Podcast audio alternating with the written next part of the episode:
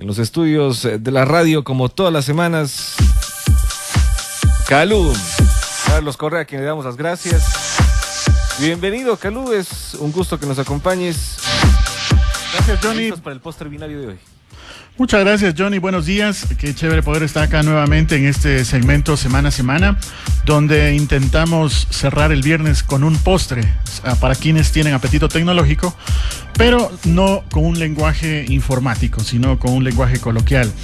Así que vamos a empezar este segmento, este podcast de hoy, recordando de que estamos en las redes sociales, tanto en Twitter como en Facebook, con Postre Binario y también el sitio web postrebinario.com. Dicho sea de paso, Johnny, eh, ayer estaba revisando cómo están las eh, sugerencias de iTunes, en, en los podcasts de iTunes. Postre Binario está segundo ahora mismo en la- el segmento de tecnología. Ah, caramba. Cosa que nos eh, alegra mucho de ver que hay mucho, eh, mucha gente que está escuchando y bajando, eh, comentando el, el segmento de- del podcast. Y, y no necesariamente geeks, ¿no? No necesariamente geeks, eso es lo bueno, no, no- no necesariamente quienes son de tecnología, sino dicho para gente que le gusta la tecnología, pero no usando un lenguaje técnico, ¿no? Me imagino que muchos de esos eh, dirán, y este que, muchacho que la entrevista no tiene idea de lo que está hablando, en algunos momentos. Pero, pero ese es el común y lo bueno es de que eh, dicen que no es malo preguntar, así que vamos a intentar responder alguna de las preguntas que nos llegan. Fíjate que esta semana vamos a hablar sobre aquel motor, eh, así haciendo la analogía a un vehículo. Si levantamos el capó de un vehículo vamos a encontrar un motor. Asimismo vamos a ver el motor que mueve, que gestiona a un sitio web. A, una página web, por ejemplo, la, la página web de la radio, la página web de Postre Binario. Detrás de lo que el usuario ve hay una especie de motor. Entonces, vamos a hacer un recorrido recordando de que a los inicios, cuando empezó Internet, mucha gente tuvo que aprender un lenguaje llamado HTML. Atención que aquí ya hay una palabra extraña, HTML, que no es otra cosa que un lenguaje de, de- escritura donde se iba etiquetando, se iba poniendo un conjunto de códigos para que el usuario cuando vaya a ese sitio web pueda ver lo que vemos. Pueda ver un conjunto de texto, un conjunto de fotografías, imágenes, etcétera. Este lenguaje HTML obviamente estaba diseñado para gente de tecnología. Entonces, los, primeros, los primeros sitios web, allá por el año 95, 98, estaban hechos únicamente por gente de tecnología, por informáticos. Había que sacar un PhD en HTML para poder diseñar un sitio web. Por lo tanto, eran muy toscos, muy feos, no, no estaban orientados a una presentación gráfica interesante, muy, muy difíciles de actualizar, porque si había un error, había que reescribir todo el sitio web con este lenguaje, con este HTML, para que el usuario cuando lo visite lo pueda ver. Y, a- a- y eso, además de que no era tan complejo como ahora, no se incluían videos, no, no tenías acceso Exactamente. audiovisual. Recordemos que los anchos de banda en ese entonces no eran nada anchos, eran estrechos de banda y entonces el acceso a esos contenidos era complejo. O sea, en los peor de- en los, en el mejor de los escenarios había un texto y por ahí alguna fotografía en una resolución baja. Hablar de videos en internet era muy difícil porque nos conectábamos por vía telefónica a unos costos muy elevados. Entonces las páginas web eran muy simples y muy rústicas, como, como recién labradas por, por informáticos. Pero como muchas cosas que sucedieron en, en Internet, el, eh, la gestión de esas páginas web también fueron evolucionando y mejorando. Entonces la siguiente etapa que vino, y eso es lo que vamos a hablar hoy, eh, le- les llamamos a un conjunto de software, un conjunto de aplicaciones, gestores de contenido. Los gestores de contenido no es otra cosa que un software, una aplicación que está instalada en ese servidor de, de sitios web y lo que ayuda es a justamente eso, gestionar, administrar, actualizar o mejorar todos los contenidos cuando un usuario va a un sitio web, pone, digita la dirección y se despliegan los contenidos en su computador. Entonces, estos gestores de contenidos mejoraron muchísimo y se empezaron a orientar ya no a, a informáticos, sino a personas que no tienen conocimientos de tecnología y que con un poquito de HTML, no muy complicado, empezaron a generar los primeros blogs. Y aquí viene la explosión de la famosa web 2.0 que ayudó a muchas personas que empiecen, que tenían alguna intención de subir contenidos al sitio web con fotografías, textos, imágenes. Eh, empezaron los famosos diarios personales, los, eh, los sitios web o los blogs corporativos. Entonces los gestores de contenidos, estos motores que estaban dentro de los eh, servidores web, empezaron a hacer esa gestión muchísimo más fácil. fácil, de una manera más sencilla, más dinámica. Si había que hacer una actualización era mucho más fácil también. Y los informáticos más bien se dedicaron a otras tareas, ya no solo a la escritura de HTML. Ese fue un gran salto en la siguiente fase de, de los gestores de contenido. Y algunos se quedaron ahí.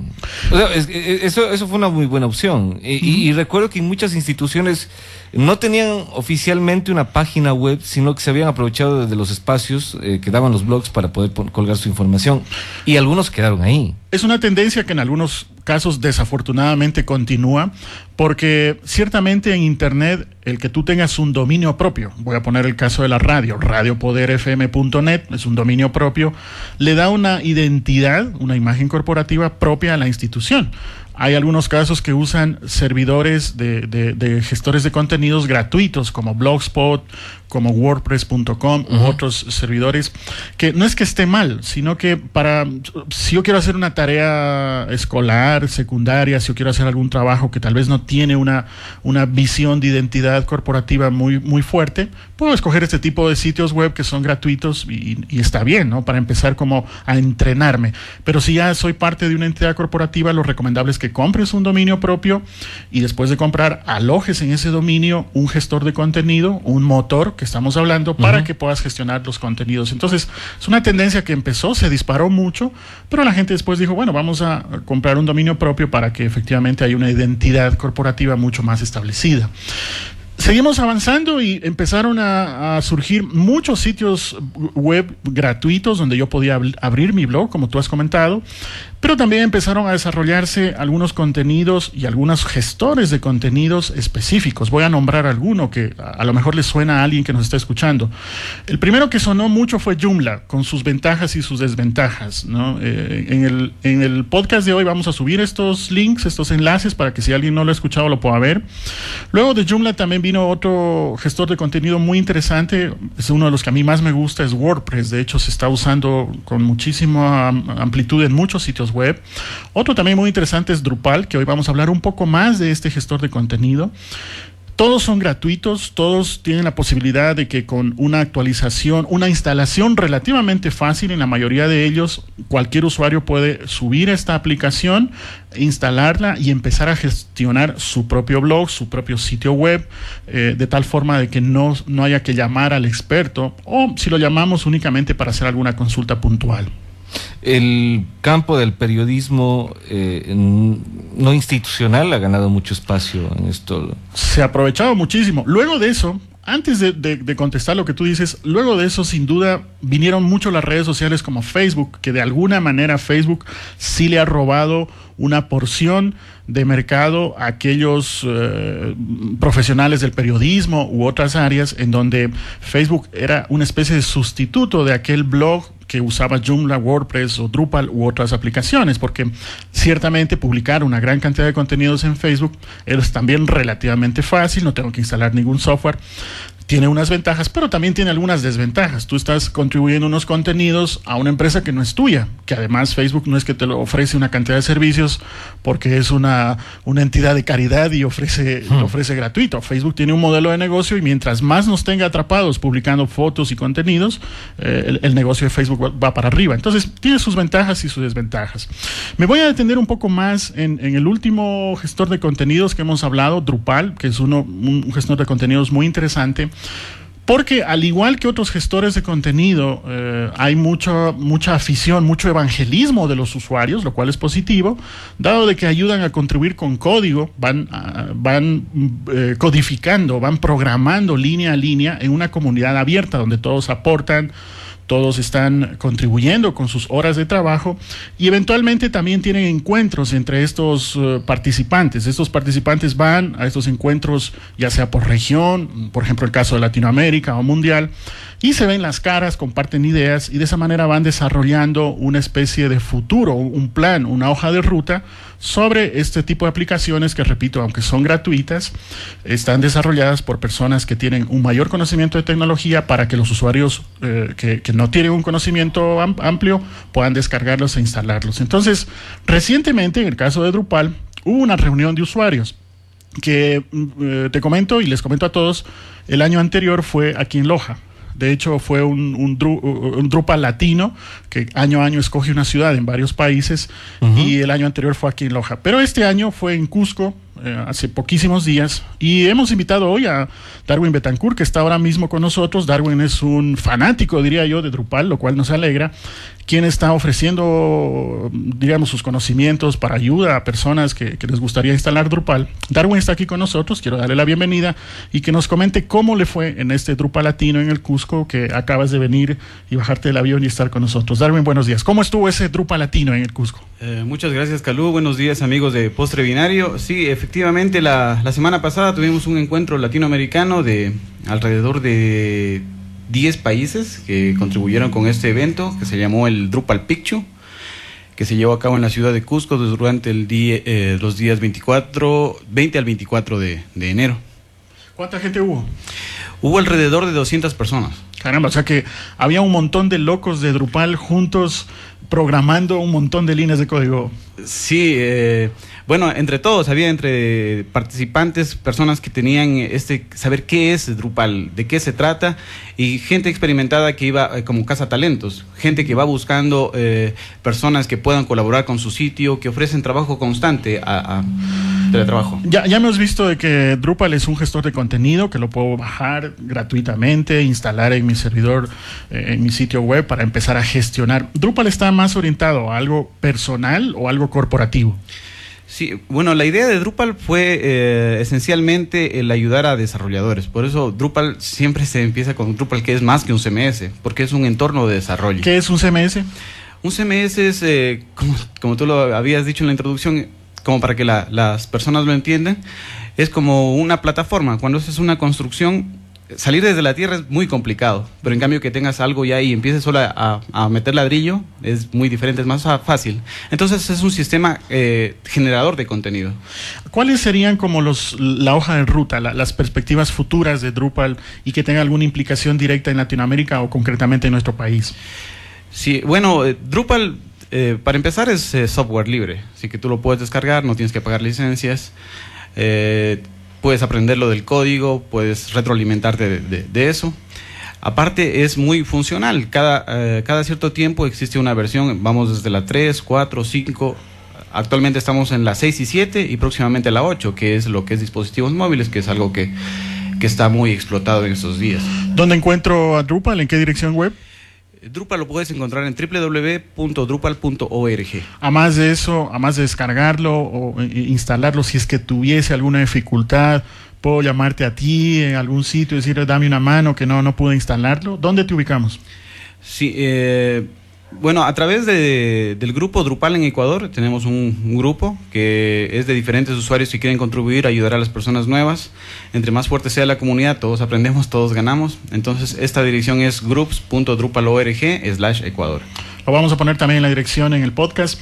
Y, finalmente, ¿dónde será el próximo Drupal? ¿Ya escogieron la ciudad para ver si, si nos vamos de, eh, paseo y de trabajo? Sí, por supuesto. Bueno, eh, la comunidad ha luchado mucho por lo que es el DrupalCon Uh, el DrupalCon siempre se ha desarrollado en Estados Unidos y en Europa. Y esta vez... El, DrupalCon es como el encuentro global, ya no por regiones eh, de, usuarios o, de desarrolladores. El DrupalCon es un evento que es eh, un, tanto costoso, pero que sin embargo tienes muchas oportunidades porque te encuentras con los creadores, los mentalizadores de, de de, este, de esta herramienta de desarrollo. Entonces, eh, nosotros hemos conversado con la, con la directora ejecutiva en esta reunión que hubo la semana pasada, que es eh, Holly Ross, para hablar acerca de promover un evento en Latinoamérica. Y uno de los lugares más fuertes es Colombia, que estamos aquí cerca, y otro es Sao Paulo. ¿Y no podemos pensar en Loja, en un DrupalCon?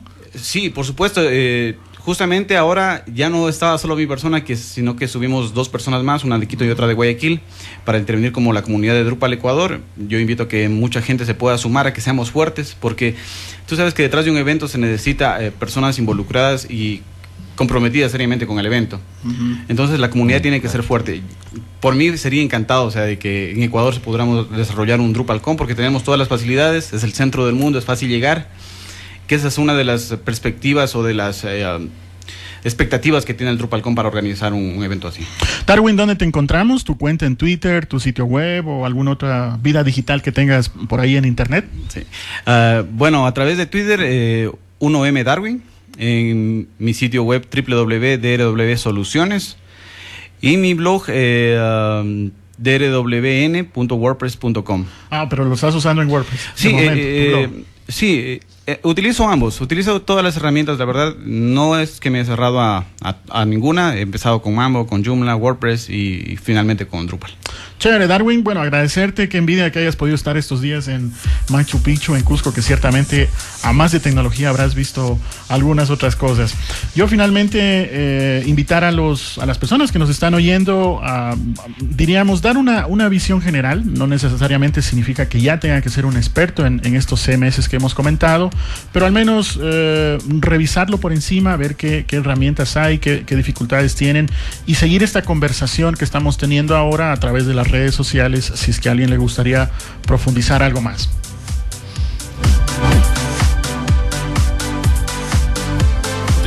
Gracias, Calu. Nos despedimos. Eh, gracias, te esperamos la próxima semana, puntual. Gracias, Johnny. Gracias, Darwin. Y también gracias a todas las personas que nos han estado siguiendo. Recordarles que estamos en las redes sociales con Postre Binario, tanto en Twitter como en Facebook y postrebinario.com. Y que semana a semana estamos hablando de tecnología, pero como un postre, como un, una comida agradable, no en términos geeks, no en términos informáticos. Muchas gracias y buen día. Nos vamos a una pausa comercial más. Volvemos en contados instantes en Poder Noticias. Periodismo interactivo. Su voz.